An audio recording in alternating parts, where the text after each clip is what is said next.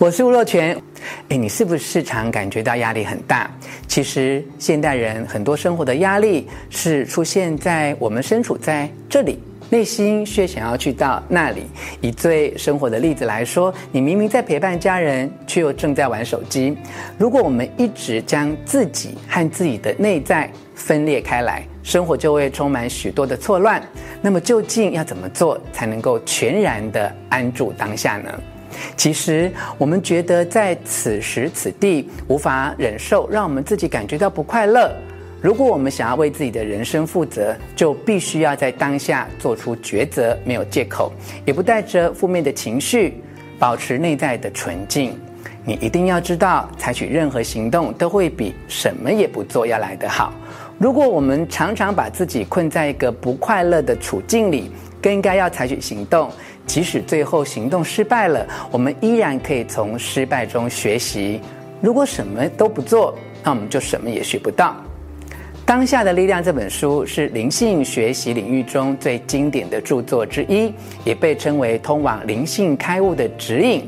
当你能够活在当下，宇宙的神圣目的就可以在你的生命中展开。你可以看到最真实的你，并且让自己当下每一刻的灵在都能够通往。开悟的道路。接下来，让我特别为你摘录《当下的力量》这本书中的三个重点。我认为这是帮助我们学会臣服最需要知道的事，包括一超越二元对立，二清除负面心态，三接纳一切发生。首先，让我们一起来看看一超越二元对立。趋吉避凶，渴望快乐，避免痛苦，这是一般人在生活中的追求。但其实并不是每一个人都有一双能够纵观全局的眼睛。有时候我们所碰到的负面情境，例如失败、损失、疾病或痛苦等等。其实具有很积极正面的意义，也就是到头来很可能发现这些被自己解读成负面的事情，却是教导我们最多的老师。这些负面的事件很可能可以让我们学会如何放掉虚幻的自我、欲望的小我，而带来更深度、更人性、更多同理的体验，让我们的人生变得更为真实。所有的发生其实都没有负面。因为其中必然是有一些功课等着我们去学习，哪怕是发生的当下，我们并不知道那是什么。即便是一场病痛、一个意外的交通事故，都可以教导我们知道什么是真实的，什么对于人生来说是真正重要的。所以，从灵性更高的视野来看，所有的情境都是正面的。如果要更精确的来说，情境并没有分为正面或者负面。当你能够接纳一切本然，用意识清明的方式来过生活，人生中所有的善恶就不再界限分明的存在。所有心智的判断都是戴着有色的眼镜，把事情划分为善或恶、好或坏、爱或恨。如果我们学会允许一切的发生，这样的态度就会带着我们超越心智抗拒的模式，不再创造出二元对立的思维。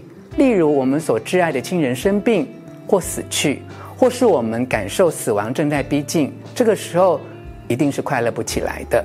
在这样的情况之下，没有人会是真正快乐的。但是在这一些时刻，我们依然可以保有内在的平安。也就是说，面对这一些情感上痛苦的时刻，我们会忧伤，也会流泪。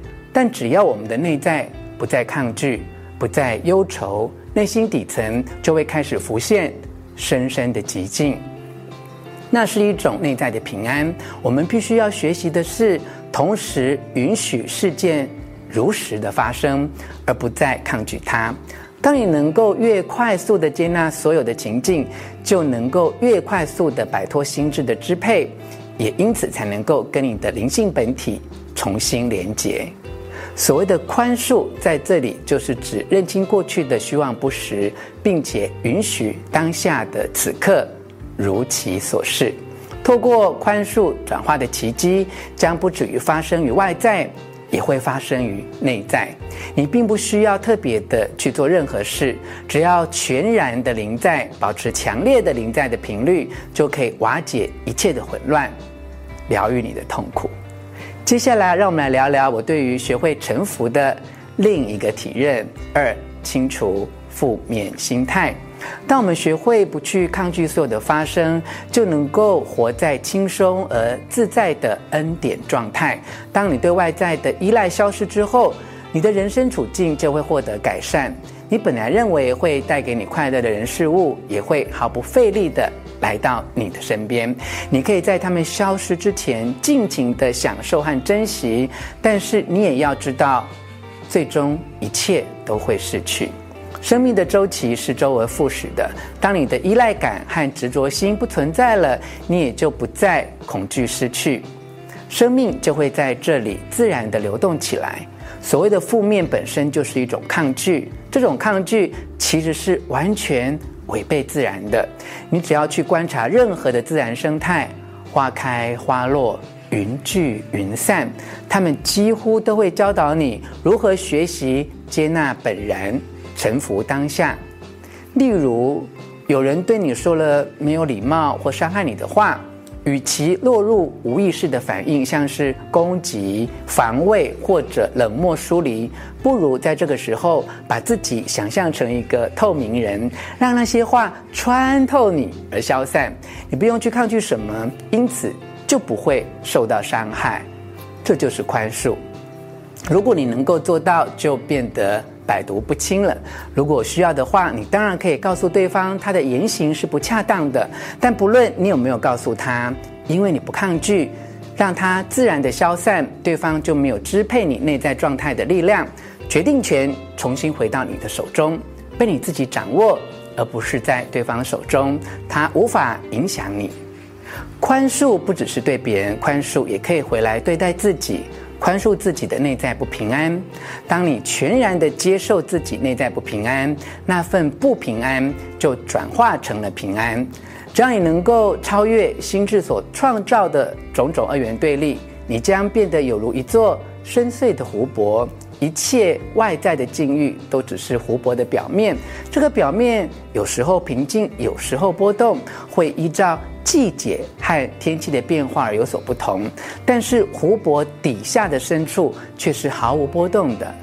你就是一整座湖泊，既有表面，也有深处。深处是截然不动的，因为不执着于任何的境遇，你不再抗拒任何的变化，你的内在平安就不再仰赖外在的情境来维系。你会因此而安住在没有变动、没有时间。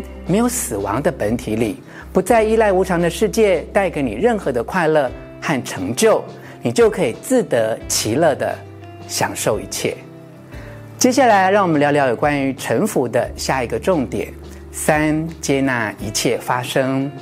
有些人以为臣服是一种消极的意涵，代表接受失败、放弃面对生活的挑战，但这并不是臣服真正的意义。真正的臣服，并不代表你要消极的忍受一切无所作为，也不代表你应该停止计划或采取其他积极的行动。臣服是一种简单却深邃的智慧，是要我们学会随顺生命的河流。臣服意味着无条件、无保留的接纳当下这一刻，停止对本然的内在抗拒。通常人们一旦碰到自己心智不想遭遇的事情，特别不容易臣服，因为这个时候心智的期待和当下的本然出现了很大的落差，这个落差会令人痛苦。但只要你经历过够多的事情，你会知道所有的逆境其实都是人之常情，特别是在逆境中最需要学会臣服，这样才能够化解痛苦与悲伤。臣服是一种内在状态，并不表示你不能对外采取行动来改变处境。事实上，你需要臣服的并不是境遇，而是臣服在那一个当下。譬如说，你陷入泥淖中，所谓的臣服，并不是叫你说认命吧，就让他困住你吧。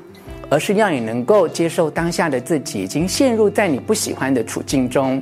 当你能够接受自己已经掉在泥淖当中的困境，不对它贴标签，不去评论是非对错，抗拒的心理消失，负面的情绪不见，你才能够采取有效的行动，让自己脱离困境。如果你没有办法接受自己已经掉在泥淖中，可能会产生更多的愤怒、绝望和挫折的情绪，反而会让你错失脱离困境的良机与勇气。如果你觉得你的人生处境并不如意，几乎无法忍受，那么唯一解决的办法就是先臣服，你才能够挣脱无意识的抗拒，然后专注于以下这个问题：我能够做些什么来改变它吗？或是干脆离开它？接下来就可以采取适当的行动。